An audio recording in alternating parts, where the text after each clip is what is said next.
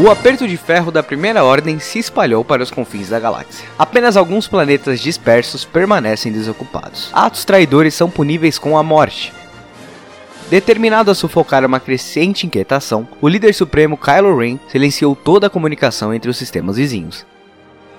Liderada pela general Leia Organa, a Resistência planejou uma missão secreta para impedir sua aniquilação e abrir caminho para a liberdade.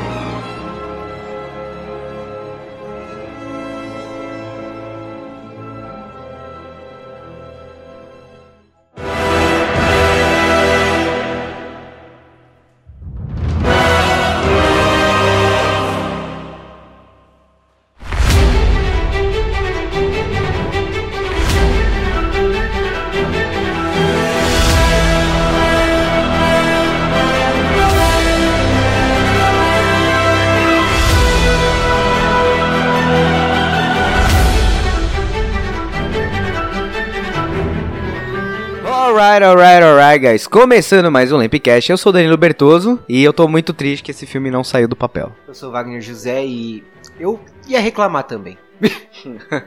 Bom, hoje a gente tá aqui pra falar de como seria a versão alternativa de Star Wars Ascensão Skywalker ou Star Wars Duel of the Fates, como seria chamado esse filme aí. Hoje talvez a frase que vocês mais vão ouvir vai ser puta que pariu, como essa porra era boa. Mas até aí a gente dá o decorrer do programa.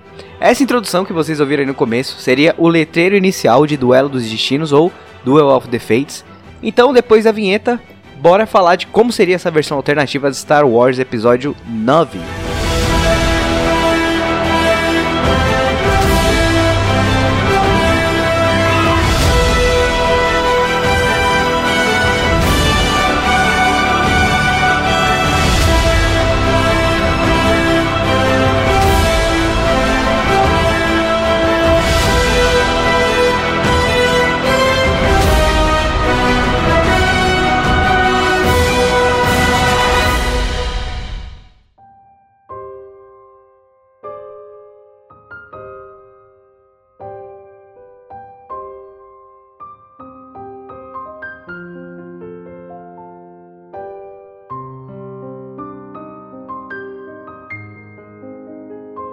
Bom, o início do filme ele ia começar aonde os últimos Jedi parou. A primeira ordem ela ia ter cortado toda a comunicação para que a resistência não conseguisse se comunicar com os remanescentes da resistência. A Leia, por exemplo, no final do, dos últimos Jedi, ela tenta ali chamar a galera, tanto que ela vê que ninguém atende ela e o Paul ainda fala que eles são a fagulha que vão acender a faísca que vai derrotar a primeira ordem. Então aqui o Kylo Ren já tinha cortado todas as, as comunicações para que eles não tivessem comunicação para derrotar a primeira ordem. É, a principal motivação deles é a base de toda a guerra. Evitar a comunicação é os, o principal. Não só evitar, como interceptar a comunicação do inimigo. É, até... Eles conseguiram fazer ambas as coisas de uma vez só. Para ver como a Primeira Ordem estava muito à frente do Exército Rebelde. Eles não só conseguiram cortar a comunicação, como eles conseguiram escutar qualquer comunicação vinda deles. É, e é bem diferente também do da Ascensão Skywalker, porque na Ascensão Skywalker parece que eles estão meio fraco a Primeira Ordem. Não faz muito sentido você parar pra pensar, porque eles já começam com pouca, pouca nave, pouco exército. Tanto que o Kylo Ren vai atrás do exército que o Palpatine oferece para ele na Ascensão Skywalker. Eu acho que não é nem tanto o exército do Palpatine, ele foi atrás mais de saber de onde ele veio, exatamente. Sim. Saber as origens. O exército foi algo que o Palpatine jogou na cara dele como uma, uma motivação para ele entrar do lado do Palpatine, para trazer o Palpatine pro lado dele. Então não era que ele precisava do exército. Mas ele ex- queria. É, o exército vai, porra. Mano, É. se você tá no meio de uma guerra, alguém te fala, eu vou te dar 500 mil tanque. Ah, não não vai fazer falta, né? Exato. Não quero, mas se você me dá, tudo bem. Não, você tá de graça. Tá de graça, eu tô querendo. Mano, de graça tá injeção na bunda, caralho. Ah, literalmente, né? De quantas já tomamos? Bom, na sequência de abertura dessa versão, o Finn e a Rose, eles iam receber, o Finn, a Rose e o BB-8 novamente, eles iam receber uma missão da Leia para que eles roubassem o Star Destroyer repleto de armas imperiais. Durante esse assalto, o Finn ia ver um Stormtrooper sem capacete que reconhece ele, e com isso ele ia formar meio que um exército de Stormtroopers renegados. Isso aconteceu no Ascensão Skywalker, mas foi de um jeito diferente, que eles meio que foram unidos pela força. É, isso também ia dar um fim para pro arco do fim, que começou lá no. Um fim pro arco do fim, que começou lá no Despertar da Força, que ele era um Stormtrooper renegado e teria meio que essa. Ele seria meio que um símbolo desses Stormtroopers que também não gostavam de seguir a primeira ordem. É, pra mim essa foi uma das partes mais, mais inteligentes do roteiro. Pelo menos da parte que nos foi apresentada. Porque mostra como, na verdade, todos os Stormtroopers não eram soldados que estavam lutando por uma nação. Eram crianças que foram tiradas da família pra treinar. Então não é especificamente que elas odiassem isso. Mas não dá pra gostar sempre, tá ligado? Ah, no Despertar da Força. Tanto que nos últimos, nos últimos Jedi, não, na, na Ascensão Skywalker tem isso, né? Porque mostra que nem todo Stormtrooper é mal. Mas até aí você pode argumentar que nem todo nazista é mal e também não- não é legal, né? Tem muito disso de seguir ordens. Tem muita pessoa que não gosta do que tá fazendo. Mas ela é obrigada a fazer. Já dizia o cara do Alto da Compadecida. Não gosto de matar, não. Mas eu mato. Mas mata, né? Mas Fazer mata. o quê? Mas se padinho manda, mato. Mas, mas sou macho, sou macho mata. Não, mas sim. Mas sei lá, cara, eu gostei desse negócio também do fim, ele meio que ser um líder dos Stormtroopers renegados. Tanto que tem uma arte conceitual que mostra os Stormtroopers indo contra a Primeira Ordem com uns ATST, com tatuagem tribal assim neles, pintado bem da hora. Então ia ser um bagulho da hora de se ver. Eu acho que no Ascensão Skywalker isso foi feito de um jeito meio jogado, meio rápido. Porque por mais que fosse legal você ver ali os, os Stormtroopers renegados seguindo o fim, é, levando ele como uma, um símbolo, eu acho que sei lá, ele voltar pra lá e encontrar caras que estavam a serviço ia ser mais legal, porque na Ascensão Skywalker ele encontrou, cara, ele encontrou caras que já tinham fugido. É, na Ascensão Skywalker ele não é tão um símbolo. Porque na verdade, eles já, já, já haviam tirado a conclusão por si só. Sim. No, pelo que mostra esse roteiro, seriam totalmente diferentes. Seria como se ele fosse a faísca que iniciou a rebelião dos Stormtroopers. Sim, sim. E isso, na verdade, é uma coisa legal, mas eu também gosto muito de como os personagens foram apresentados, os ex-Stormtroopers foram apresentados pra Sim, nós. isso eu achei legal também. Tirando o fato que eles levam cavalo na nave. Mas, mano, querendo Que ou é não, louco. aquela lá é uma das formas mais inteligentes. Você se locomover numa nave, porque se eles andassem com algum veículo, o, provavelmente a nave teria pelo menos alguma coisa para se defender de veículos. E, mano, ninguém ia esperar que ele ia aparecer com um monte de cavalo, tá ligado? Exatamente. E isso eu achei legal, porque, mano, é a quebra da expectativa do, do- da primeira ordem, tá ligado? Que eles vão contra tudo que os caras esperavam, mano. Eles podiam estar esperando que saísse uma, um gigante do negócio. Eles não iam esperar que saísse um bando de gente cavalgando. Eles podiam tá esperar ligado? o Luke Skywalker, tá ligado? É, tá ligado? Mas aí uns cavalos lá. E outra, é muito fácil você evitar que máquinas se sobreponham a máquinas. Não é difícil, tá ligado? É a natureza, né? Mano, é muito fácil você conseguir evitar que uma máquina grude em você. É muito fácil mesmo. E aí eles conseguiram fazer de uma forma que, mano, dá pra você explicar como eles não conseguiram imaginar isso. Tanto que no Ascensão Skywalker eles falam que quando eles vão sair com o cavalo, o cara fala, não, atira nas naves. Eles, não, eles não estão de nave. Não tem como atirar e des- destruir a comunicação deles porque eles não estão de nave. É, não. E outra, tipo, mesmo que eles tivessem de rovers, tá ligado? Um negócio assim. Mano, eles podiam criar um impulso magnético que ia derro- detonar totalmente os rovers dos caras, tá ligado? E, mano, não rola isso com, com os animais, pelo menos, tá ligado? É, os veganos aqui estão defendendo o animal. Eu não sou vegano, mas ele, ele é meio veganinho, então ele tá defendendo os animais. É, mas o que, que você achou dessa ideia deles roubar um Star Destroyer? Porque é, é um trabalho meio difícil. Mano, eu acho que assim, é melhor do que a ideia que foi apresentada no, no, Na Ascensão Skywalker. no Ascensão Skywalker, que já era pronto, tudo pronto. Eles basicamente tiveram tudo na mão. Eles ganharam É. a chave de abertura abertura, eles ganharam o Tanto que eles, a missão que eles recebem no começo é ir lá buscar informações do traidor lá, que tinha da primeira ordem, do espião, na Ascensão Skywalker. Eles vão lá e, e a missão deles é pegar a mensagem que aquele traidor da primeira ordem tinha, que a gente descobre que é o Hux depois. E aqui não, aqui eles teriam uma missão acho que um pouco mais difícil, mas eu também não sei se ia ter tempo de tela pra você fazer eles roubando um Star Destroyer e usando contra a primeira ordem. Ia deixar muito parecido com os últimos Jedi, porque ele ia separar os personagens e mostrar a história separada. É, ia ser o mesmo núcleo de novo, a Finn, o, BB, É. o Finn, a Rose e o BB-8, a, a Rey sozinha e o Paul sozinho A também. Sozinha o Paul não, com a Leia, né? A, Rey- a mesma coisa exatamente, a Rey com o Skywalker. E, mano, ia ser exatamente a mesma coisa, só que diferente. E eu gostei, na verdade, que eles quebraram meio que isso. Olha, eu, eu no começo eu tava achando que esse roteiro ia ser melhor, mas agora que você falou isso, eu acho que é- eu não tinha percebido isso. Eu não tinha percebido mesmo que ia ser muito parecido nesse, nesse quesito. É, nessa versão do Quality Travel, a Rose e o Finn eles também iam ter uma missão extra em Coruscant, que é aquele planeta onde era o Templo Jedi, lá do episódio 1, 2 e 3, que eles teriam que acender um farol antigo no Templo Jedi, que chamaria toda a galáxia pra guerra. Eu fico imaginando como seria esse farol, porque puta que pariu, pra você chamar a galáxia inteira pra guerra, tem que ser um farol gigante. Mano, tem que ser um negócio do demônio mesmo, velho. Tem que ser um farol brabo, Mano, tá tem ligado? que ser um. Na verdade, pode nem ser um farol, tá ligado? Pode ser que seja, tipo, uma estação de rádio. Um É. negócio assim, tá ligado? É. Tipo, na verdade, nem uma estação de rádio. Um tipo de bip que manda um sinal pro universo inteiro, mas não é bem um farol, né? É, na, na- no roteiro é escrito como farol, então deve ser a puta de um farol, tá ligado? Mano, o planeta brilha, tá ligado? É, tá ligado? Os caras ficam tudo cego no planeta. Nesse meio tempo, eles seriam presos. A Rose seria interrogada pelo General Hux. E o Finn, ele ia, ser, ele ia ser torturado pelo Kylo Ren. Porque tem uma arte conceitual que ele tá sendo torturado pelo Kylo Ren. Que o, o Kylo Ren, aliás, tá num trono maneiríssimo. Mas aí, nisso, ele seria preso. E ele ia liderar uma revolta com os Stormtroopers que teriam reconhecido ele. Então, isso seria maneiro, cara. Isso seria maneiro. Sim, seria maneiro. Também não, também é aí eu acho a arte conceitual do, do R2D2 e do C3PO na cidade. Sim. Que realmente essa arte dá vontade de ver a cena muito. Só que assim, é é um meio assim, bonito.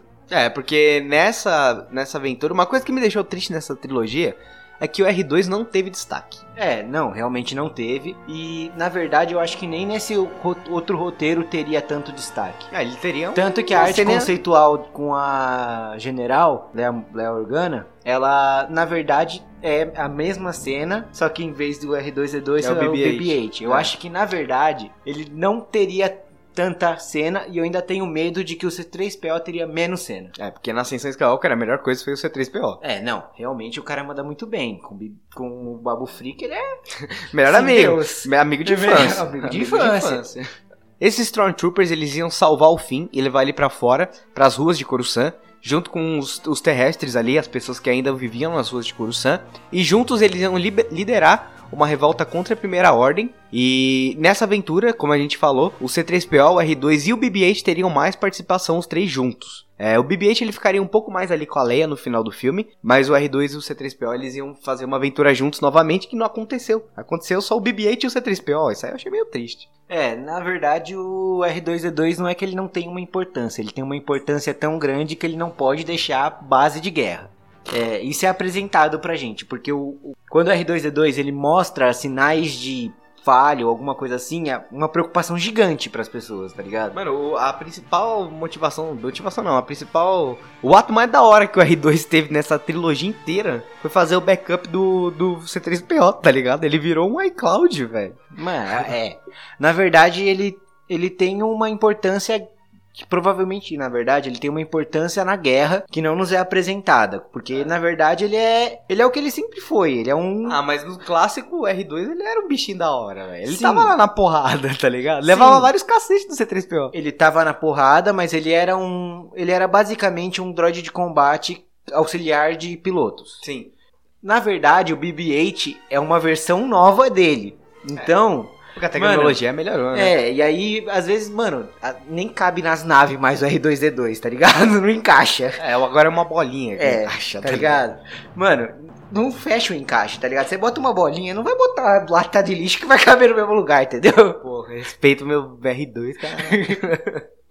Mas, mano, ele não perde totalmente a importância. Ele, a Leia mostra a importância dele, querendo manter é, ele, Ele com com ela dentro da base rebelde, que é basicamente, se você não tá aqui, vai dar ruim. É, fazendo um retrospecto do Star Wars, eu não sei dizer de quem que o R2 é. Acho que no final ele é da Leia, né? Ou ele- ele- porque ele era do Luke, da Leia. Ele é da vida. dele. Ele é, da- ele é das ruas, ele é, Ele é dele. ele é. No episódio 1, ele era da Padme.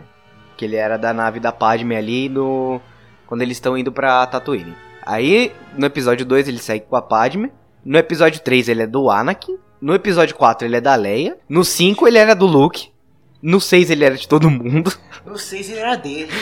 No 6, ele era do rolê. Mano, No 7, ele era do Luke. No 8, ele era da Rey. E no 9 ele é da Leia de novo. Porra, o R2 é muito jogado, cara. Como vocês fazem isso com uma criança dessa? Ele não é jogado, ele é independente, mano. Ele tem uma. Ele mostra que ele é mais inteligente do que os mestres dele. Tá Agora ligado? o C3PO sempre foi da Leia. 3PO. o C3PO, na verdade, o C3PO ele não. Ele não era bem um droid de combate. Não, nunca foi. É, ele é um ele é um- droid ele de é um- protocolo. Não, ele é um android.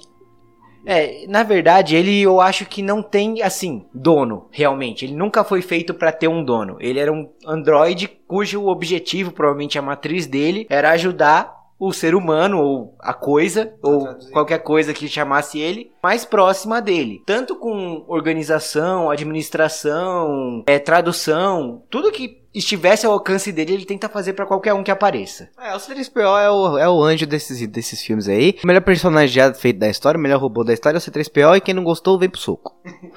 Tô brincando. Mano, o negócio é o seguinte: C3PO e Babu Freak, melhor amizade.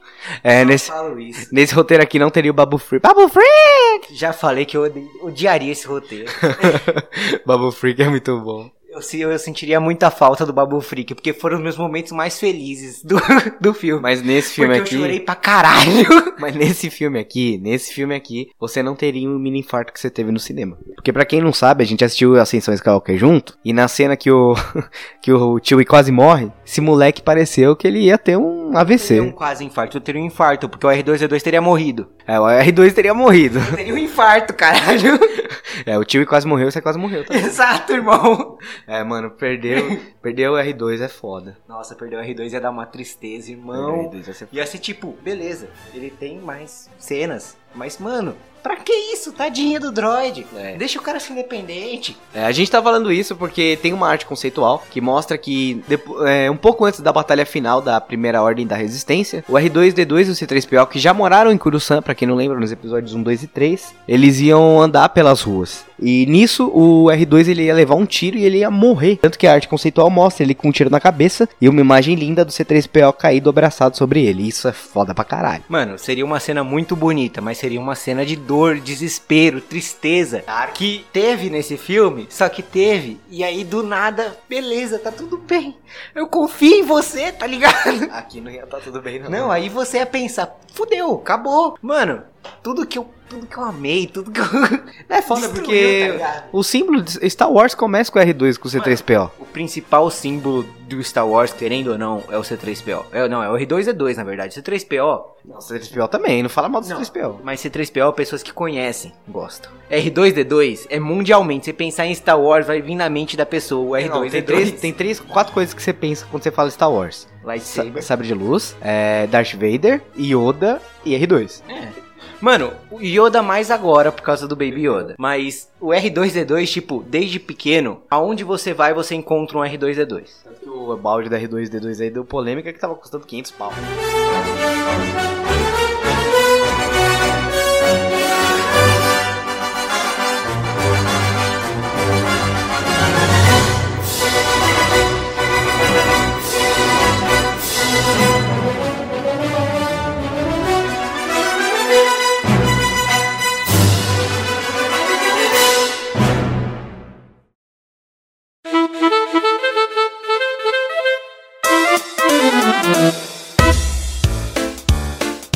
Bom, a Rey e o Kylo, eles também teriam arcos bem diferentes do que foram apresentados na Ascensão Skywalker. É, o Kylo Ren, por exemplo, ele não teria a redenção dele, a gente não veria o Ben, o ben Solo, e ele morreria no final, porque a Rey passaria o sabre de luz na garganta dele. Depois do Skywalker segurar o, sabre, de, luz. Dele. Mas isso aí eu quero comentar mais no futuro, porque.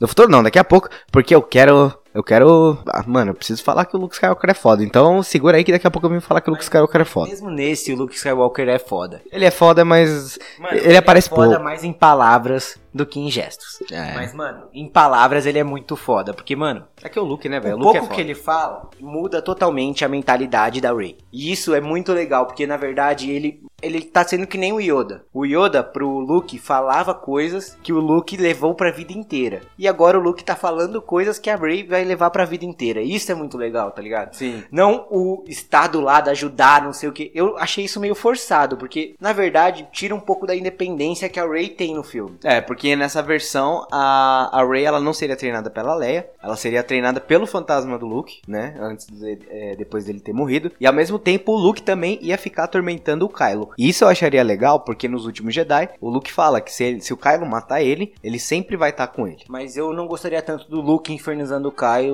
e sim do Anakin. O Anakin ah. infernizando o Kylo ia ser o brabo. Agora você falou mesmo. Fora isso, mano, eu acho que assim, forçado e desnecessário. Eu gostei mais da versão que nos foi apresentada, que mostra a Leia como uma Jedi que terminou a, o não, treinamento. Mano, nunca se soube que a Leia terminou o treinamento com o Luke, tá ligado? Sim. E isso mostrou pra gente que, na verdade, mano, a, a família inteira dos Skywalker foram Jedi. Era uma quebra que sempre tinha, tá ligado? Nossa, é verdade. Tipo, Todos os Skywalkers foram Jedi. Sim. Menos o... Ah, até o... É, né, né? Todos eles foram. Até o Kylo Ren foi um Jedi um é. dia. Mano, todos eles foram Jedi. E, tipo, meio que dá uma quebra na história da... Tipo, da Leia, porque... Até pouco tempo, se pensava que a Leia era muito fraca. Muito não, fraca. Não, a Leia sempre Sim, foi foda. Não, mano, Ó, comparado come... aos outros Skywalker, não, sim, sim. ela era muito Mas assim, mas o poder da Leia nunca foi o ataque, foi a diplomacia. Sim. Nisso, o Luke era um imbecil. É, o Luke ele não era inteligente, era que nem o Naruto. Ele era esforçado. ele era um puta de um fazendeiro. Ele era tá esforçado.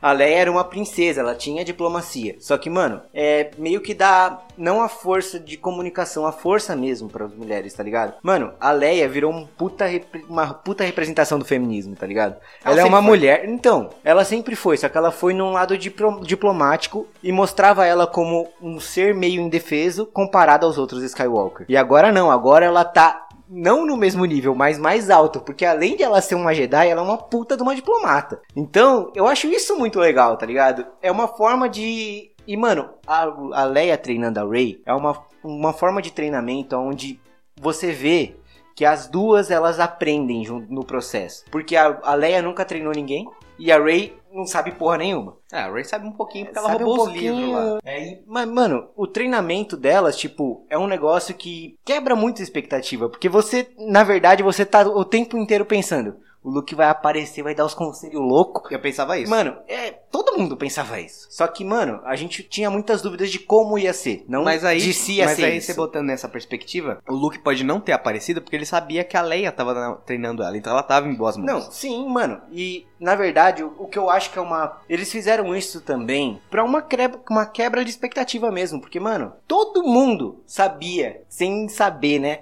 Que o Luke ia treinar ela. E quando não foi o Luke, foi a Leia, mano, todo mundo ficou, caralho, mano, isso é novo, tá não, ligado? Mas a parte que eu depois da do Han Solo na Ascensão Skywalker, sem ser do roteiro aqui vazado, a parte que eu mais pirei foi quando a Leia e o Luke treinaram, apareceu a cena deles treinando. Porque eu sempre, quando criança, eu falava, mano, a Leia tem a força, ela é irmã do Luke, tá ligado? Exato, mano. A Leia sempre teve a força e nunca foi nos apresentada como alguém que domina a força. Na verdade, nos últimos, eh, nos últimos Jedi, que ela mas, utiliza ó, a força para voltar pra sim, nave. Sim, mas também tem no Império Contra-Ataca, quando o Luke ele usa a força para chamar a Leia. Que ele Não, fala Leia sim, e ela escuta. Mas nunca mostrou ela como uma dominante da força. Sim, é, ela, mostrou... ela era sensitiva. É, mostrou ela como uma sensitiva. Até mesmo na cena onde ela volta pra nave, é um negócio que, mano, o Luke faz sem treinamento nenhum. É. Tipo, nunca se deu uma ideia de que ela teve um treinamento para. E aqui teve. E aí teve. E nessa versão não seria. Nessa versão, nessa não versão teria, ela seria... continuaria sendo a diplomata. Sim. Mas também, que, não, mas também seria legal. É um negócio foda. Só que, mano, eu gostei muito dessa quebra de expectativa. Uhum, eu também.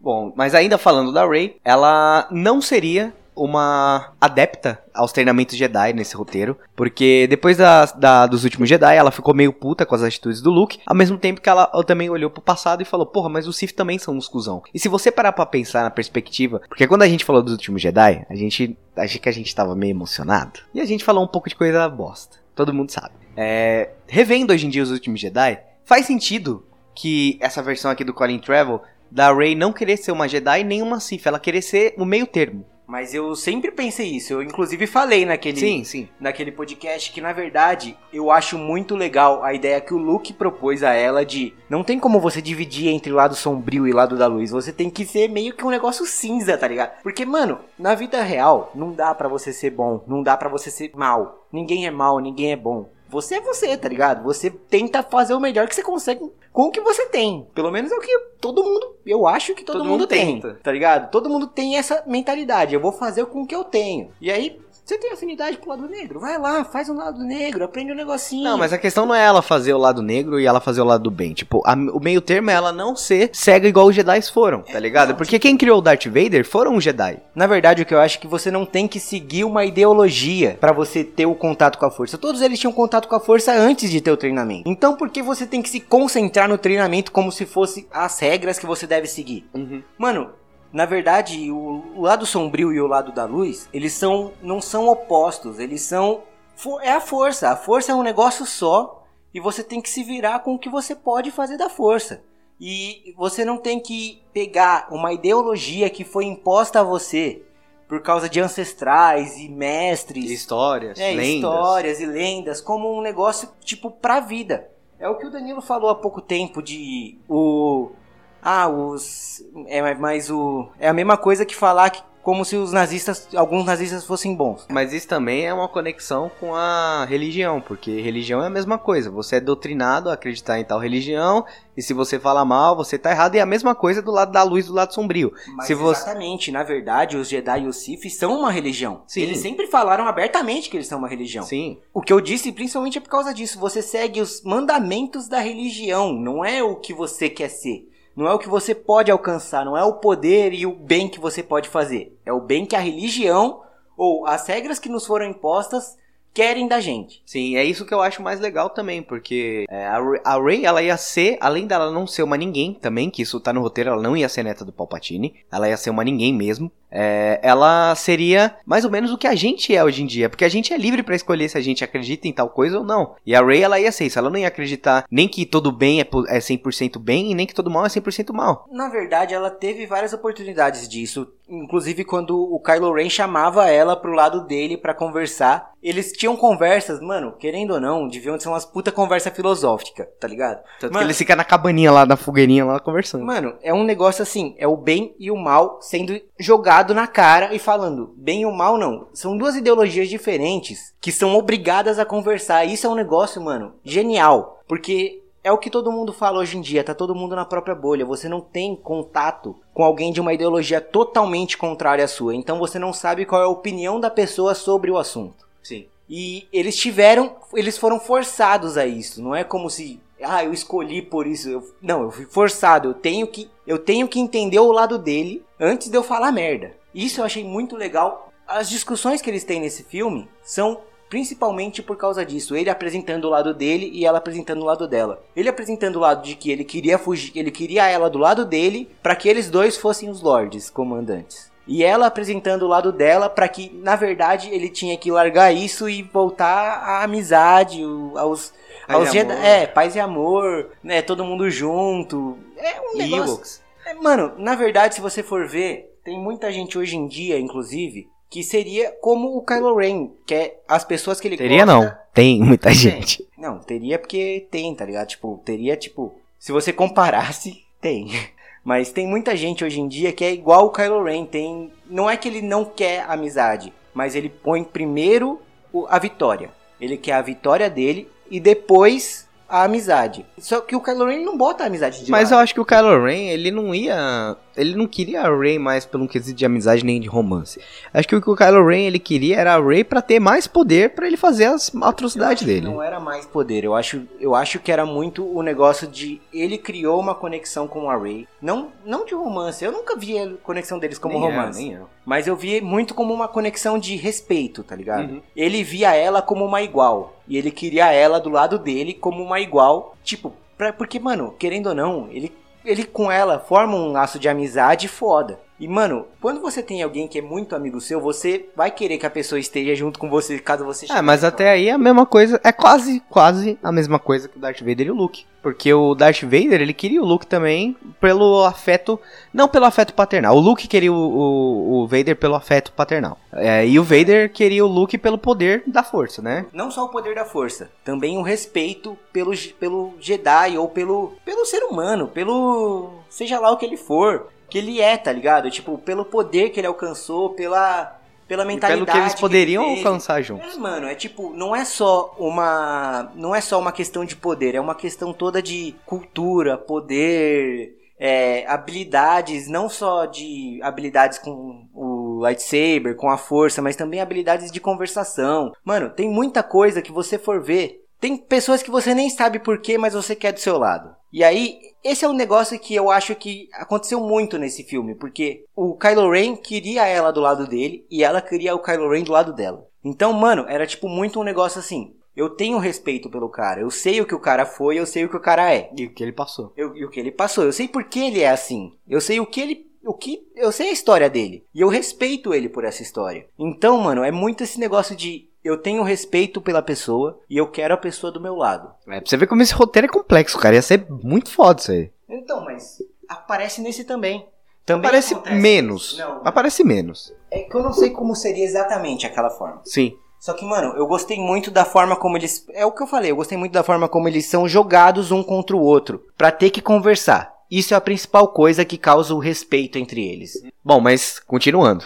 É, agora já ao lado do Kylo Ren, ele teria uma missão completamente diferente do que foi apresentado na Ascensão Skywalker, porque a gente primeiramente não teria o Palpatine como grande vilão do filme. O objetivo do Kylo Ren em Duelo dos Destinos seria encontrar o mestre do Palpatine e o mestre do Palpatine daria um, meio que um holocron para ele, que seria um Wayfinder para ele encontrar alguma coisa relacionada ao Darth Vader. Esse rolê é mais ou menos assim. É, a, o envolvimento do Palpatine nesse filme seria mostrado através de flashbacks, em que ele deixava pro Vader esse holocron, que escaneava o Vader e tudo mais. E se acontecesse alguma coisa do Imperador Palpatine morrer e o Darth Vader tivesse sobrevivido no meio da guerra, o Vader ia se tornar o Imperador Darth Vader, entendeu? Então, tipo, o, a missão do Kylo Ren era encontrar esse negócio para ele se consagrar como imperador, o, o Imperador Kylo Ren, por exemplo. É, ele encontrar o mestre do Palpatine, que era o Thor Valon. É, o mestre do Palpatine ia dar as informações para onde o Kylo Ren teria que ir para encontrar esse holocron. E quando ele encontrasse esse holocron, ia acontecer uma coisa muito parecida com o que aconteceu com o Luke e com o Vader, porque esse holocron ia estar em Mustafar, que é onde o Vader tinha aquele castelo de fogo dele. E quando ele encontrasse esse holocron, é, ele ia lutar com o Darth Vader, ele perderia pro Darth Vader, e logo em seguida o holocron ele ia escanear o Kylo Ren do mesmo jeito que ia fazer com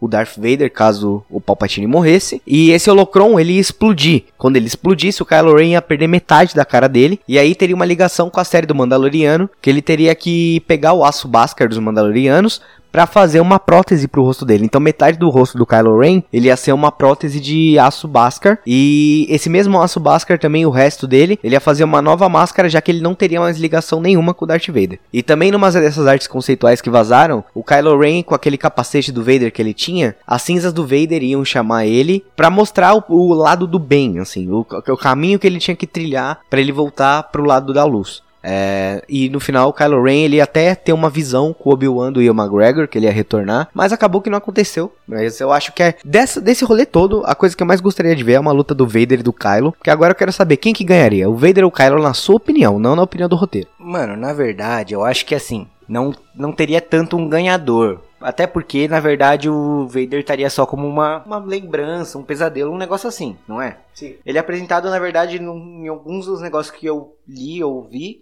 como um pesadelo. E, mano, um Vader de pesadelo não tem o poder do Vader. Mas, Porque, é, mano, o mas... Vader ia ganhar, cara.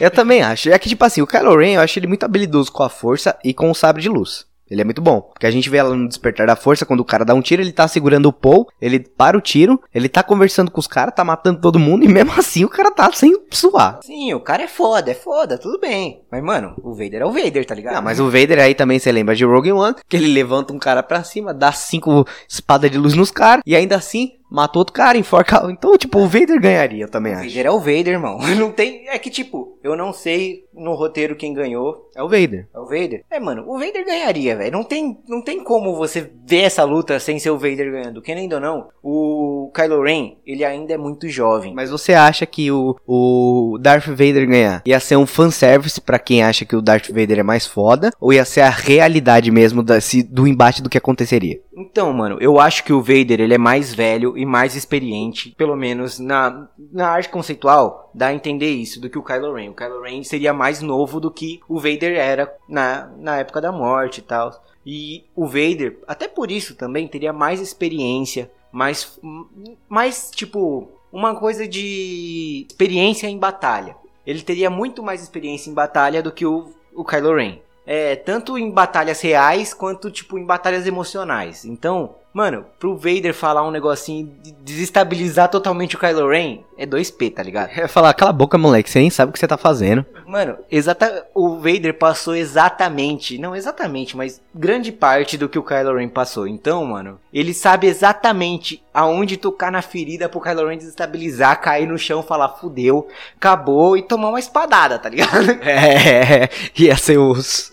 Mano, ia ser uma cena, inclusive, foda de ver, tipo, o Darth Vader como um cara que passou pelas coisas falar assim, mas, mano, você não sabe o que você tá fazendo, só pensa em. Só pensa no que os caras queriam de você, o que você faz, tá ligado? Mano, ele ia desestabilizar na hora, mano. Porque querendo ou não, o, o Kylo Ren, ele não tem. Ele não tem segui, ele não segue ninguém. Ele deixa isso muito claro, ele não quer seguir ninguém. Tanto que ele matou o líder dele, né? O Snoke. É, ele matou o Snoke, queria matar o Palpatine, ele queria matar todo mundo. Mas aí que esse roteiro faz mais sentido, porque no, nos últimos Jedi, ele mata o.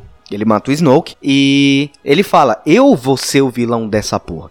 Talvez o que muita gente não tenha gostado na seção Skywalker é o fato do Palpatine ser o vilão acima do Kylo Ren. Porque o que foi prometido pra gente é que o Kylo Ren seria o vilão do filme. E acabou que ele não foi totalmente o vilão do filme. Ele foi parcialmente o vilão do filme. Na verdade, eu acho que ele não é parcialmente o vilão do filme, ele é um vilão fudido até a cena do do Han Solo. É um é assim, é uma história foda, ele era um vilão foda. Ele nunca deixou de ser um vilão, ele só na verdade, ele nunca deixou o ideal dele, tá ligado? Ele queria se tornar um líder supremo. E aí ele foi lá e viu que, mano, o jeito que ele tava fazendo era errado. Aí ele resolveu, por alguns momentos, breves, Bem breve. bem breves, que o jeito dele de se tornar um, um líder supremo seria como o lado bom da o lado lado da luz, que na verdade eu não concordo que seria exatamente o lado da luz, mas seria ao lado da Rey lutando contra o Palpatine. Querendo ou não, isso seria uma forma dele se tornar um líder, porque ele ia se tornar o mais fodão do exército rebelde, tá ligado? O exército rebelde ganhando do Palpatine, eles viram o líder. Sim, E ele porque. sendo o mais fodão, Mas é o que mostra em Mandaloriano, que mesmo depois da derrota dos, do Sith, o, os rebeldes não foram totalmente uma ótima, um ótimo comando, porque muita gente ainda estava na pobreza. Mas talvez seja uma questão de estabelecimento, de se estabelecer e tudo mais. Tá bom, mas você só imagina. É, controlar uma chácara é difícil. Controlar o universo é impossível. Controlar o Brasil já parece impossível. Controlar o Brasil parece difícil pra caralho. Eu nunca ia querer fazer Mas não isso. parece, é difícil pra caralho, porque só tem idiota nessa Não, porra. Tudo bem, parece difícil porque eu não tô lá, entendeu? Eu não posso te falar, ah, tal documento é foda de fazer. Não posso. Mas, mano, já é um negócio foda. Só de se perceber já é foda. Tudo bem, botaram idiota, botaram idiota. Aí fica mais difícil. Só que, mano, é um negócio que você, se você for ver, cada coisa que você tem que organizar é muito difícil, porque você tem que organizar de acordo com o seu pensamento, o pensamento dos outros e ao universo inteiro, mano. É muito foda, tá ligado? E outra, querendo ou não, os países mais ricos do mundo têm favela. Os- então, o universo ia ter favela, cara. E as favelas iam ser monumentais, tá ligado? Tipo, assim, planetas e planetas, tá ligado? É, tipo, como mostrado em Mandaloriano. É, alguns outros detalhes que são legais de notar. É, nessa versão do roteiro, a Rey ela ia, ter, ela ia ter o seu sabre duplo, porque ela ia reconstruir o sabre do Anakin, que tinha quebrado nos últimos Jedi, e ela construiria uma outra parte do sabre, ela mesma ia fazer o sabre, que foi uma coisa que deixaram pros últimos minutos do, do, do Ascensão Skywalker, que ela queria o sabre dela, mas esse desde o começo, ela teria o sabre duplo, igualzinho do Darth Maul, só que azul. Na verdade, seria uma mistura do do, do bastão dela com o lightsaber do Luke. E isso daí também é uma ideia que eu acho que perderam e era uma ideia muito legal, porque... Sim, porque, ó, você parar pra pensar, desde o despertar da força, ela já lutava com aquele cajado, tá ligado? Ela já lutava com aquele bastão. Tanto que na primeira cena dela lutando com os caras, ela dando bastãozada na cara de todo mundo. Não, exatamente. O bastão era uma arma com qual ela tinha afinidade. Então não tinha por que ela mudar totalmente o formato da arma que ela ia utilizar. Sim, e isso é uma coisa que me decepcionou um pouco no, no Ascensão Skywalker. Porque foi um potencial muito desperdiçado. Dela ter uma arma foda e eles deixarem para mostrar na cena final, tá ligado? É, o bastão, na verdade, o bastão de duplo sabre é um, mano, é uma arma que assim, nem é por ela ser mais foda do que a outra, porque eu acho mais foda, mas querendo ou não, o poder destrutivo dela seria quase o mesmo. Só que, mano, ela ia ter que aprender a lutar do zero. Não, tipo, porque ela já sabia um pouco. Não, mas ela sabia lutar com o bastão perfeitamente. Ela ia ter que aprender a lutar com uma espada do zero. É, são duas espadas. Não. Mas ela. Você acha que ela seria melhor que o Darth Maul? Porque o Darth Maul era foda pra caralho. Um bastão não é duas espadas. Um bastão é totalmente diferente. Tá, mas o dela seriam duas espadas. É a espada do Luke de um lado e a espada dela no outro preso no bastão. Aí ela, ela já saberia lutar com isso. Na verdade, eu acho que a, com o bastão ela teria mais facilidade, com ele como uma arma só. Mas mesmo assim, mano, ela tendo uma arma principal que ela usa sempre, que ela já usa desde pequena, e aí ela pode aprender a lutar com o que ela quiser, mano. Se ela quiser jogar shuriken, ela joga. É a Ray, cara. Mas ela já vai ter uma, uma afinidade com a arma dela, entendeu? Isso eu acho que perdeu um pouco nesse roteiro, porque ela não tinha uma afinidade nenhuma com o sabre de luz. Nos treinamentos dela lá no último Jedi, você percebe que ela não era muito ligada ao sabre de luz. O bag... Tanto que tem uma cena que ela treina que ela tá treinando com o sabre de luz, aí ela quebra a pedra, ó, lembra? E aí ela vai, ela se acalma, pega o bastão e aí ela faz os movimentos foda com o bastão. Exatamente, ela tinha muita mais afinidade. No Despertar da Força, ela. No começo do, do filme, ela já aparece com o bastão sendo uma mestra. E no final do filme, ela pega um sabre de luz, ela não sabe o que fazer com o negócio, tá? Ela fica chacoalhando que nem se fosse, tipo, a gente pegando um pedaço de madeira para tentar bater num ladrão que entra em casa, tá ligado? Mano, é exatamente essa cena que eu vejo, tá ligado? Alguém que não sabe nada sobre esgrima, não sabe nada sobre nenhum armamento, que pega um pedaço de qualquer coisa e vai em cima do cara e bate. É o samurai sem treinamento, tá ligado? Só mostrar de beisebol. Bom, e já no terceiro ato, o Finn e a Rose, eles iam conseguir acender o farol e nesse farol apareceria a Leia com a sua roupa de princesa que foi mostrada lá no episódio 4, e ela estaria mandando uma mensagem para todos os remanescentes da resistência irem lutar contra a Primeira Ordem. O Kylo Ren já ia voltar bichão para tentar matar todo mundo. Ele fala: "Agora eu vou matar todo mundo". E nisso, as pessoas iam se sensibilizar vendo a imagem da princesa Leia novamente, não da general Leia. É, a princesa Leia novamente, é. Ela estaria vestida como princesa. Sim. Aparece na arte conceitual. A princesa Leia, ela chamaria a Esperança de novo. Isso era um momento que eu ia chorar pra caralho. Imagina a princesa Leia com não sei quantos trilhões de quilômetros de altura. Porque, velho. Ia ser lindo. Ia ser gigante. Mano, Princesa Leia gigante é qualquer da minha vida. Disney, você tem obrigação de fazer uma estátua dessa. Mano, ia ser uma Princesa Leia muito grande, irmão. Ia ser um negócio monumental. Ia ser foda. Mas aí no meio disso, a galera ia se juntar. O Paul, ele também ia voltar de uma missão paralela que ele tava tendo com o avô dele. Essa missão não foi descrita como ela seria no roteiro. Depois disso, todo mundo ia pra batalha final. O Star Destroyer que eles tinham roubado ia pra guerra. O povo do Finn também, os Stormtroopers, eles também iam pra guerra. Eles iam roubar a TST, fazer a pintura de guerra que nem a gente tinha falado. É, o C3PO e o R2 eles iam andar no meio da guerra para ver a destruição que tudo estava sendo causado. A Leia ela ia ficar só no comando ali, falando, olhando e tal. Que a Leia também não tem mais idade para lutar, né? Isso aí a gente sabe. E o, a Rey, ela, a caminho desse planeta de Coruscant, ela, ela ia encontrar um monstro gigante no meio do estilo ali daquele que o Luke enfrenta no Retorno de Jedi, sabe? Quando o Jabba joga ele no, no poço. E Nisso, ela enfrentaria esse monstro, ganharia, o Kylo chegaria e eles teriam o encontro deles dentro da sala do Kylo Ren, no Templo Jedi, e começaria a briga deles. É, antes disso, a gente tem que comentar um pouco do Paul, porque ele não tem muito destaque, pelo menos no roteiro que vazou. A gente não sabe qual seria a missão do Paul nesse filme. Mas não seria igual a Ascensão Skywalker, porque na Ascensão Skywalker ele virou um contrabandista E eu até gosto disso, eu não sei porque a galera reclamou tanto, porque o Paul sempre foi o Han Solo desse filme. Sempre foi. É, e na verdade eu acho que o Paul perder muito tempo de. O Paul não ter detalhes do roteiro significa que ele teria menos importância. E eu gostei muito da importância que ele tem e dos personagens que aparecem em volta. já falei do Babu Freak. E eu também gosto muito da menina que aparece, que eu esqueci o nome. A Diana. A Diana. E eu gosto muito da Diana e gosto muito de, tipo, todo o cenário que aparece dele como um passado contrabandista, é, ele não ser exatamente o que todo mundo pensava. Uma das cenas que foi assim, muito foda pra mim foi. Você era um contrabandista? E você era um Stormtrooper? Você era um contrabandista? Você era uma catadora de lixo? Essa cena é legal. pode jogar isso pra sempre. tá ligado? Tipo, mano, nenhum deles era perfeito. E é legal mostrar isso que, mano, todos eles foram fodidos. E do nada alguém virou para eles e falou, mano, a gente precisa de seis. E é isso, agora é nós. Que no caso do Paul foi a Leia, que, mano, a Leia basicamente pegou ele assim, chacoalhou e falou: caralho, mano, ajuda nós, velho. Acorda, caralho. Acorda, porra, nós vai morrer. É. O Paul, ele, é, nessa versão aqui, ele não teria muito destaque, então foi mais legal a versão dele do Ascensão Skywalker mesmo. É, eu gostei muito, tipo, porque não só dele aparecer mais, eu, eu gosto muito do personagem do Paul, como você falou, ele é um novo Han Solo. Sempre foi. É, e, mano, eu gosto muito do personagem do Paul eu gostei muito mesmo de da forma como ele é apresentado, que ele é um, ele não é o principal em nenhuma saga, que no caso aí ele seria principal numa saga pequena, mas na verdade o filme não tem saga, o que eu achei muito da hora.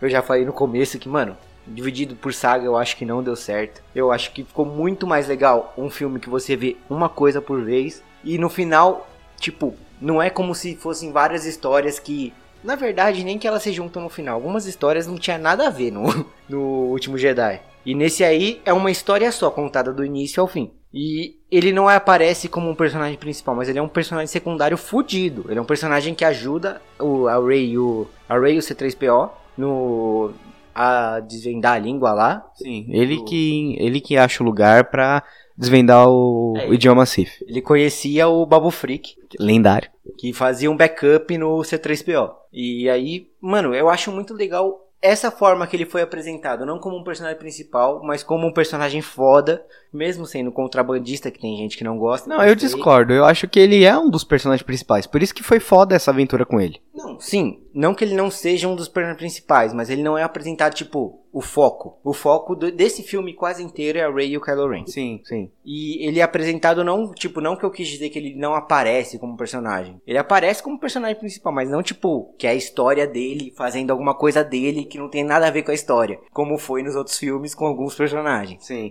Tanto que eu acho que dessa trilogia, os dois o, o, protagonista mesmo, para mim, é o Kylo Ren, velho. Porque eu acho que ele é o que mais tem tempo de tela, ele é o que mais tem foco, a história dele é a mais bem trabalhada. E tanto nesse roteiro que não aconteceu e no Ascensão Skywalker, ele é o principal. Ele é mais principal que a Rey, eu acredito. Não, o Kylo Ren, na verdade, ele é como se fosse o novo Darth Vader, que, querendo ou não, era o personagem principal. Não, eu acho que o Luke era o principal. Não, o, o, Anakin, o Anakin era o principal. Não, tipo, o Luke, ele era não é que ele era o principal. O Luke, ele era o herói. Mas quem era o que mais se fudia? Quem era o que mais, tipo, aparecia em tela, inclusive? Quem era o mais, tipo, mais personagem mais bem trabalhado na trilogia clássica. Eu tô falando na trilogia clássica. Os, o 4, 5, 6. Quem é o personagem que foi mais bem trabalhado até o final da série? É o Darth Vader. Entendeu? Mas é, acho que é diferente a construção do Darth Vader pro Kylo Ren, porque o Kylo Ren, você tem, tipo assim, o Darth Vader você teve três filmes para falar da, da origem dele e três filmes para mostrar a decadência dele até se tornar Jedi de novo. O Kylo Ren, você teve três filmes para contar tudo dele. Sim, só que por exemplo, a trilogia clássica mostra o Darth Vader como uma, um, um, homem formado, ou seja, não investe muito no. Você não descobre muita coisa sobre ele. A trilogia clássica, inclusive, veio só por causa disso. Você não. A trilogia. O prequel veio só por causa disso. Só que a trilogia clássica, você não sabe muita coisa sobre ele. Só que, mano, se você for mesmo na trilogia clássica, se você for pensar bem, ele é um personagem muito bem trabalhado comparado não, aos outros. Mesmo o Luke, mano, ele é muito mais bem trabalhado do que o Luke. Porque, querendo ou não, é. Mano, é o que eu sempre pensei. Eu sempre penso mais ou menos assim no Star Wars. A ideia do cara foi foda porque ele teve uma ideia clichê, que seria o prequel, e mostrou como seria anos depois do de uma ideia clichê, tá ligado? Isso é uma ideia que nunca nunca se teve. E isso que é o mais revolucionário. É, o, o revolucionário do Star Wars foi isso, porque até então sequências não eram depois do depois do Star Wars original de 77, sequências não era uma coisa que Hollywood fazia. É, o Poderoso Chefão foi a primeira sequência e depois foi Star Wars. Então, tipo, foi um marco pra caralho do jeito que você tá falando. Mas, já no final do filme, agora sim vem o momento que eu queria falar. É, depois de toda a treta ali pegando pau, o R2 morreria, como a gente já tinha comentado no começo, lágrimas cairiam, é, os rebeldes eles ganhariam a guerra, é, e o General Hux ele teria uma história totalmente diferente, ele não seria o traidor, igual foi mostrado na Ascensão Skywalker, e ele faria o seppuku, é, que é uma tradição samurai, que você falha e você é obrigado a se matar, dando uma, uma espadada no peito. Só que aqui ele teria uma história meio... que essa eu não gostei muito, que ele seria um colecionador de sabres de luz, Sith, isso eu acho muito viagem, porque não tinha tanto sabre de luz Sith jogado por aí. Até isso que ele é um colecionador, ele quer as poucas relíquias que existem. Ah, mas é viagem, isso aí é viagem. Mano, não existem muitos que aparecem pra nós, só que deve ter tido centenas de si. Não, sim, mas, porra, esse cara encontrar tudo eu acho too much. Esse cara não tem poder pra ser um colecionador. Tipo, se fosse eu, por exemplo, alguém do, do alguém mandaloriano, um mandaloriano fudido que, mano, passou a vida inteira caçando, procurando, desenterrando negócio e coleciona sabre. Ia ser muito mais foda, tá ligado? Só que não, é um cara que é um, é um militar que não tem história nenhuma, tipo como um é, como um aventureiro, como alguém que procura as coisas e do nada ele tem uma porrada de sabre. Isso não faz sentido nenhum, isso foi meio que forçado também. Foi mais pro seppuku, o seppuku dele servir pra alguma coisa, tá ligado? Tipo, É pra ele ter um final, né? mano, ser bonito. Porque É. ele podia muito bem Mas se a arte, con- a arte conceitual dele se Exato, matando sim. é bonita pra caramba. Exato. Que tá tudo caindo na cidade, tudo em chamas, o, o- a primeira ordem tá caída e ele se mata, assim, isso é, é bonito. É visualmente bonito. Com o sabre e tal, é bonito. Mano, mas vamos enfrentar a realidade. Ele teria dado um tiro na cabeça. É, é que, tipo assim, eu gosto do General Hux, acho ele um personagem bem legal, tanto que no universo expandido ele tem umas histórias bem legais de, de origem, mas eu acho que na Ascensão Skywalker o final dele foi meio tosco, porque ele virou um, um espião do dia pra noite, e tipo, ele não queria que a Primeira Ordem perdesse, ele não ligava, mas ele queria que o Kylo Ren perdesse, isso aí eu também achei viagem. O, o General Hux, ele teve um final bem, bem bosta, assim. Até o Morph Tarkin do, do episódio 4 Você também odiaria o Kylo Ren. Se ele Sim. fosse seu chefe. Sim, sim. Depende, se fosse o Kylo Ren daquele especial de comédia lá que ele se veste como um funcionário pra espionar as pessoas, aí ia ser maneiro, ia ser o chefe que eu queria. Mas enfim, aí chegaria a batalha final de Kylo Ren e Rey, e a Rey ia tentar trazer o Kylo pro lado da força. O Kylo ia revelar que ele matou os pais da Rey, porque ele ia ser o, a princípio, antes da do despertar da força sair, o Kylo Ren ele era designado, ele era descrito como matador de Jedis. Ele ia ser o matador de Jedis. É, provavelmente eu acho que eles iam encaixar aí a Rey como uma Jedi, ou não, ela continuar sendo uma ninguém mesmo. Mas ele ia, ele ia falar, ele ia revelar pra ela que ele teria matado os pais dela. Ela ia estar abalada, ele ia levantar o sabre de luz para matá-la. Neste momento, quem aparece? Quem aparece? Luke fucking Skywalker. Luke fucking Skywalker ia chegar, falar, Not today, kid. Ia segurar o sabre. Ele ia segurar o sabre de luz do Kylo Ren com a mão, meu irmão. Você tá entendendo isso? Ia ser uma cena foda, mas é o que eu falei. Não, não ia ser foda. Ia ser perfeito. O Luke Skywalker ia ser a representação do maior Jedi que já existiu. Ia ser bonito. Ia ser foda, vai se fuder. Ia ser muito foda. O que eu tô falando. Esse filme seria bonito. O que o, no- o filme atual é bonito, mas esse filme teria cenas assim mais bonitas.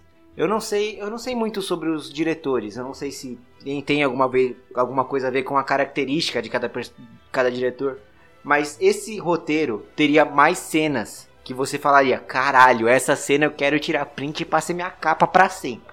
Tá ligado? Ia ser isso. É, e o filme atual tem algumas cenas assim, só que não é a mesma coisa assim, como por exemplo, a cena do C3PO com o, com o R2D2 na cidade. Mesmo a arte conceitual vai ser meu, meu, minha arte de capa já, tá ligado?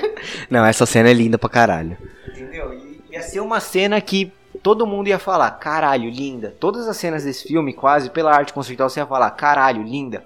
Só que, mano, eu acho que a história dele teria muitos furos também. Tantos quantos teve a que foi lançado. Só que eu não acho que tem. Mano, não adianta reclamar, porque, velho, o que a gente tem, querendo ou não, eu gosto muito. Tem gente que não gosta, mas eu gosto muito. E eu acho que perder um negócio desse, que foi muito bom, assim, não é que foi maravilhoso. Eu não acho que o outro seria tão melhor assim também. É que, mano, eu fico dividido porque tem coisas que eu gosto muito, que é, eu não sei se é mais pelo roteiro, pelas artes conceituais que são muito bonitas, mas tem coisas que eu gostaria bastante, tipo, o Kylo Ren contra o Darth Vader eu gostaria bastante, o Kylo Ren ser o vilão eu gostaria bastante, não ter o Palpatine eu gostaria bastante, eu gosto do Palpatine, mas eu preferia que o Kylo Ren fosse o vilão, a Rey com o sabre duplo eu ia gostar bastante, a Leia de princesa eu ia gostar bastante. Então nesses pontos são coisas que eu olho e falo, porra, por que não? Então, são referências aos filmes originais. E isso é fanservice. É foda. O que mais reclamam dessa porra dessa série é que enchem de fanservice e perde a história. Eu acho que o filme que lançaram não perde a história. Tem fanservice pra caralho, mas não perde a história. É, é, tem fanservice pra caralho, é muito sim, fanservice. Sim, mas eu acho que a. O Han Solo é um puta fanservice. Eu acho que o que estão mostrando pra gente teria mais fanservice. Tanto que você pode ver, quem procura isso aí, quem tá encontrando, é o pessoal que curtiu o clássico, tá ligado? Porque, mano, você não vai pesquisar mais sobre o filme sobre esse filme se você não vê alguma coisa que você fala, caralho. Por exemplo, eu não duvido que a primeira cena que você viu foi a luta do Kylo Ren contra o Darth Vader. Viu? Aí, mano, quando você viu o Darth Vader lutando com o Kylo Ren, você já falou, caralho, mano, foda pra caralho, pesquisar tudo ia ser, um, ia ser o melhor filme da história. Exato, mano, tipo, e isso é um negócio que eu acho que teria muita gente que não gostaria também. Teria muita gente que não gostaria também, e eu acho que, mano, teria tantos, tantas falhas quanto o que a gente tem, se não mais. E não dá, tipo, para pensar nesse filme como um filme que seria melhor do que o que a gente tem. Porque, mano, é o que eu falei, imaginar é fácil, fazer é foda. Fazer é foda mesmo.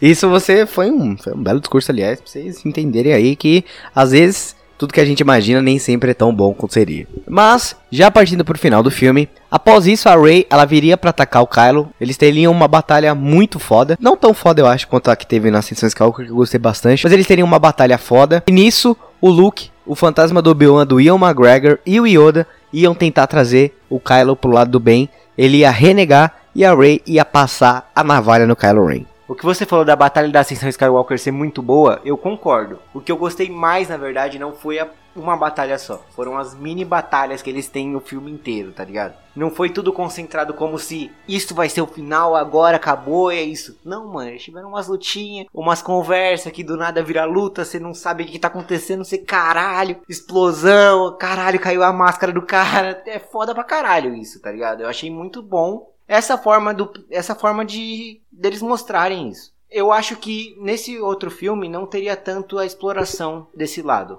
Do lado dele. Mas eles também não seriam um casal, que já seria não, bem melhor. Mas eles não seriam um casal. Não, mano, é que. Em nenhum universo. Como foi aquele segundo, pra mim tá um pouco me fudendo. Eu não gostei daquele beijo, eu achei muito bosta. Eu, é o que eu falei, eu não penso neles como um casal, eu penso neles como amigo. Até porque para pensar neles como casal, você tem que ser doente. É, eu não, eu, eu não sei se eu conheço alguém que pense, mas. Vai por mim, tem muito. Na minha sessão, a primeira sessão que eu fui, cara. Aplaudiram. Aplaudiram e, tipo, foi um mix. Você chutou tipo, o cara, né? Eu queria. Mas, tipo assim, foi um mix das pessoas fazendo uhul! E aí eu fiz. Em, eu e eu tinha uma mina do meu lado, que ela era muito gente boa, aliás. Se você estiver ouvindo isso, é muito gente boa, a mina que tava do meu lado no shopping Moca. É. É, ela eu fiz assim, putz, ela falou, cagada, né? Eu falei, é, tenso, né? Mas aí depois ele morreu e eu falei, beleza, merecia mesmo. Não, merecia não. Não merecia, mas tipo, é que, tipo assim, no contexto que foi pra criado. eles não terem um romance. Aí precisava disso. É que, mano, eu não gostei do romance deles ter acontecido, só que eu não acho que estragou o filme. Tem muita gente que, mano, só por uma cena falou: não, esse filme acabou, não gosto mais, é tomar no cu, o filme é uma merda. Eu não concordo, mano. É uma cena só. E outra, é uma cena que, querendo ou não, fora o beijo, é uma cena foda pra caralho. Mano, o cara salva ela e ela. Mano, é muito foda aquela cena, tá ligado?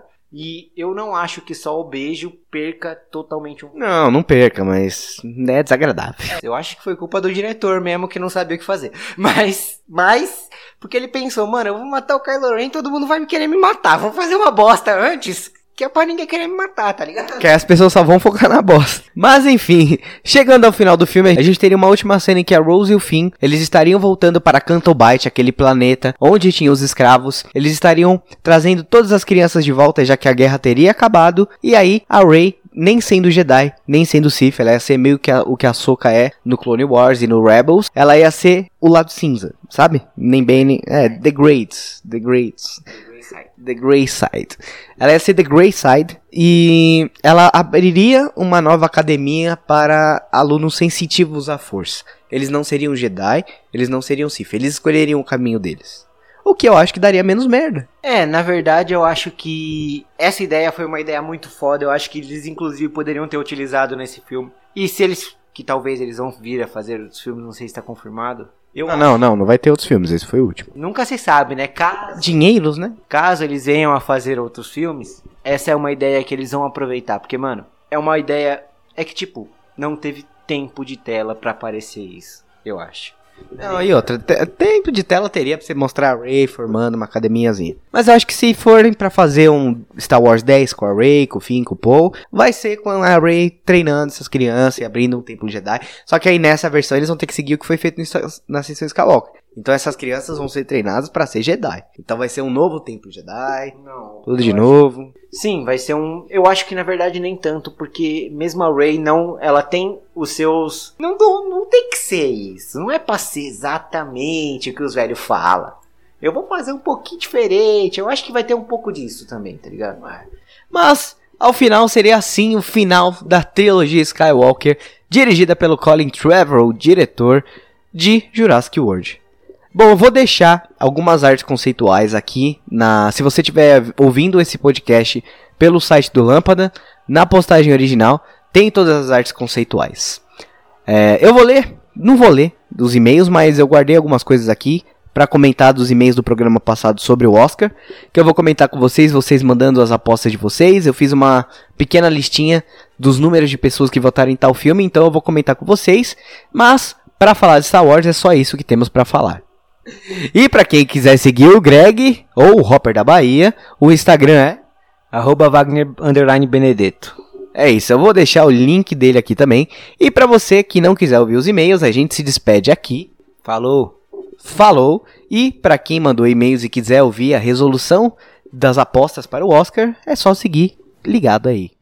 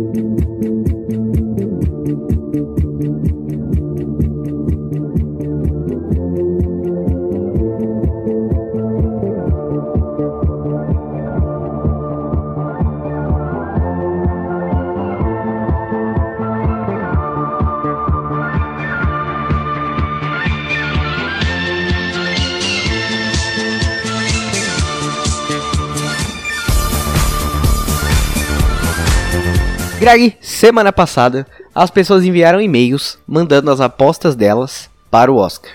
Eu separei só cinco categorias, que eu acho que são as principais, que as outras eu não preciso comentar, mas eu fiz uma pequena contagem de todas. Em melhor filme, ficou mais ou menos 50 votos para Coringa e 32 para Parasita. Qual dos dois você acha que merece mais? Eu não assisti Parasita. Meu Deus, que crime. Mas. É. Eu gosto muito do Coringa, mas eu não acho que ele leve esse ano, porque, mano, esse ano, como melhor filme, tá muito pesado, velho. Como melhor, como melhor ator, com certeza, Joaquim Fênix. Não, foi unânime. Meia dúzia de gato pingado votou no Adam Driver. E vocês estão comigo, porque quem ouviu sabe que eu tô com o Adam Driver. Mas Não. também tô com o Joaquim. Eu gosto muito do trabalho do Adam Driver, a gente assistiu o filme junto, eu chorei junto com você. A gente sabe como que é. Só que, mano, eu, eu, eu te falei isso hoje. O Joaquim Fênix é um personagem totalmente diferente em cada filme. Se você assistir cinco filmes dele, você não fala que foi a mesma pessoa que fez, entendeu? E isso é muito legal dele. Eu acho que ele é um, person... ele é um ator muito bom que não tem. Nunca teve. Acho que ele não tem Oscar, tem? Não. Mano, ele merece muito esse Oscar. Não, ele merece. Merece pelo conjunto da obra e pelo trabalho em Coringa. Mas entre Coringa e Parasita, eu acho que eu daria o melhor filme pra Parasita. Ou pra Era Uma Vez em Hollywood. Então, entre Coringa e Era Uma Vez em Hollywood, eu já tô meio propenso a Era Uma Vez em Hollywood, porque, mano, é um filme, assim, foda pra caralho. Mano, e outra, se você pesquisar, cada vez que você pesquisa um pouquinho mais sobre o filme, você fica mais, mais animado com a história, tá ligado? Sim. E isso é muito bom. Como eu falei, melhor ator foi unanimidade Joaquim Fênix, meia dúzia de gato pingado que tava comigo ali com a Dan Driver. Melhor atriz, todo mundo votou na Scarlett Johansson por História de um Casamento. Foi todo mundo junto comigo, vocês são foda. Mas a gente sabe que não é ela que vai levar. Eu torço por ela, só que, mano. É a Renée Zellweger, todo mundo sabe. ela tá levando é, tudo. É, ela tá levando tudo, mas eu acho que a Scarlett Johansson merecia. Porque, mano, eu também. depois de Viúva Negra, fazer um trabalho desses, tá ligado? Mas ela sempre foi uma atriz foda. Não, então, mas é que como Viúva Negra, ela tinha que suprimir os sentimentos. E isso dá a impressão de que ela não é uma atora boa. Uma atriz. Uma atriz boa. Só que, mano, não é que ela não é uma atriz boa. É o personagem que é uma merda. É. Não, não é que o personagem é ruim. É um personagem que não pode ter expressão. Então, como atriz, ela não pode ter expressão. Eu gosto da Viúva Negra. Eu gosto do trabalho dela como Viúva Negra. Mas realmente, fazer filme de herói, você não precisa ter muita emoção. Diferente do Coringa, que você precisa ter emoção pra cacete pra fazer o bagulho. Não, e não é só isso. Não é só o negócio de não ter emoção. Simplesmente tirar totalmente a emoção. É como um filme de herói. O personagem dela é para ser um personagem que foi treinado como um agente secreto, que é para ter zero emoção. Então, querendo ou não, ela mandou muito bem aqui. As pessoas não sabem reconhecer isso, até porque a maior parte das pessoas não conhece a história dela. É. Agora, indo pra categoria de melhor ator coadjuvante, teve uma galera que dividiu a, vo a votação, porque ficaram entre três pessoas. Mais ou menos 50 pessoas votaram no Brad Pitt, umas 20 votaram no Al Pacino e umas 5 votaram no Joey Pett. Então foi os três mais votados, assim. Vou falar, pra mim, Brad Pitt ganhou essa faz tempo. Não, já é do Brad. Mano, Brad Bradão. Pitt, Brad Pitt mandou muito, velho. Ele parece o personagem principal. É, Esse que é o negócio. o cara conseguiu ofuscar o Leonardo DiCaprio. Mano, o negócio é que, além dele ser um ator fudido no filme, ele ter sido um ator fudido, o personagem é muito bom. O personagem não é um personagem totalmente secundário, é um personagem que é a história dos dois junto. É como, mano, é literalmente assim. Os dois, os dois são amigo que não se separam. Então, aparece a história dos dois. Não é como ele tá na categoria de ator coadjuvante, o que é meio roubado, porque ele é um personagem, ele é ator, personagem principal, tá ligado? É o gosto- a melhor coisa de Era Uma Vez em Hollywood pra mim é o Brad Pitt, porque ele é muito foda nesse filme. Ele é muito foda nesse filme. A melhor coisa pra mim é a cena final do DiCaprio falando. Então, nós tá bem, eles aqui não estão. É, eles estão meio torrados. É, o meu, o meu amigo e o cachorro dele mataram dois, aí eu fui lá e queimei o terceiro.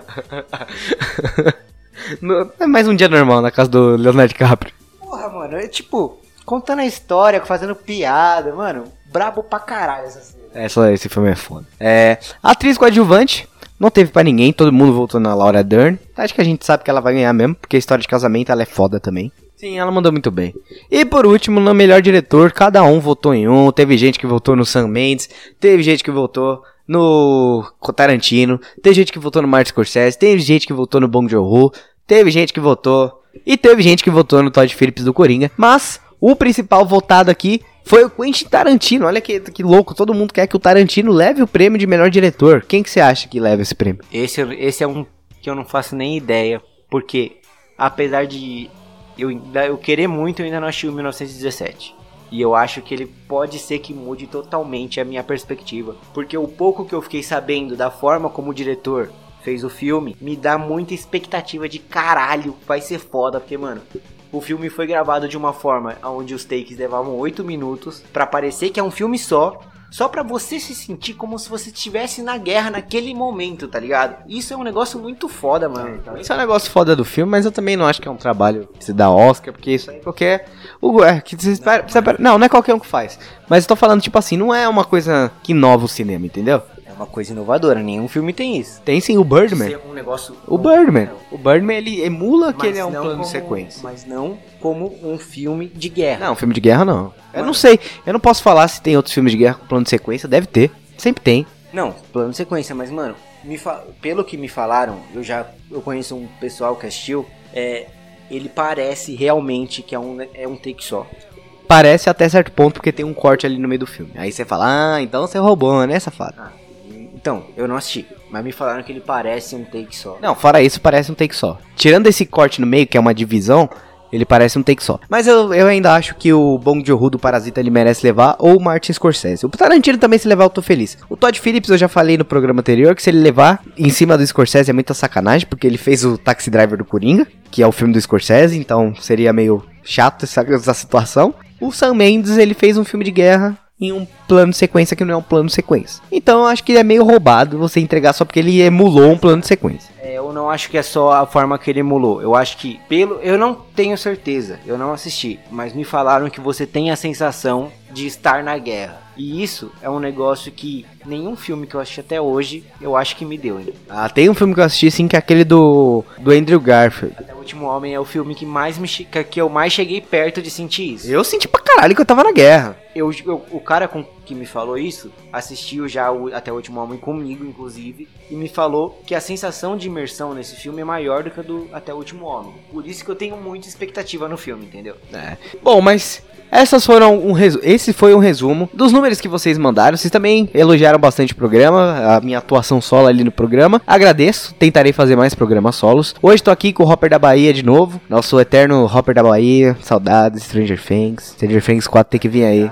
Tem que vir aí pra gente gravar o programa. Nada, não foi? Tá confirmado, já tá, já tá gravando aí. As crianças já vai estar tá com barba, usando droga, vai ser louco. Bom, mas é isso, pessoal. É, vocês podem mandar o e-mail de vocês pra lampcast.lampadanerd.com.br. Eu sempre separo os melhores e-mails, então tentem trazer comentários legais sobre esse programa de Star Wars. Se você gostou, tem alguma coisa construtiva para falar, algum detalhe que a gente deixou passar, manda um e-mail também e não esquece de compartilhar com os amigos, porque agora o Limpcast tá de cara nova. A gente fez um novo design, mudou tudo aí, tá tudo bonito. Agora toda quarta tem programa, 10 da manhã, tem no Spotify, tem no SoundCloud, tem no Deezer, tem no YouTube. No YouTube não. No YouTube não tem. Mas, fora isso, em todos os buracos de podcast Podosfera tem, tem no iTunes. Pesquisa no Google, o Google tem tudo, caralho. É, não, sai grosso, hein, cara. É só você pesquisar no Google, Lampcast, vai aparecer todas as plataformas que você quiser ouvir. E para seguir a gente é só você escrever Lâmpada Nerd no Instagram, Lâmpada Nerd no Facebook, Lâmpada Nerd no Twitter e acessar o Lâmpada Nerd todo dia que tem muito conteúdo legal para vocês lá. A gente vai ficando por aqui, um abraço e alright, alright, alright.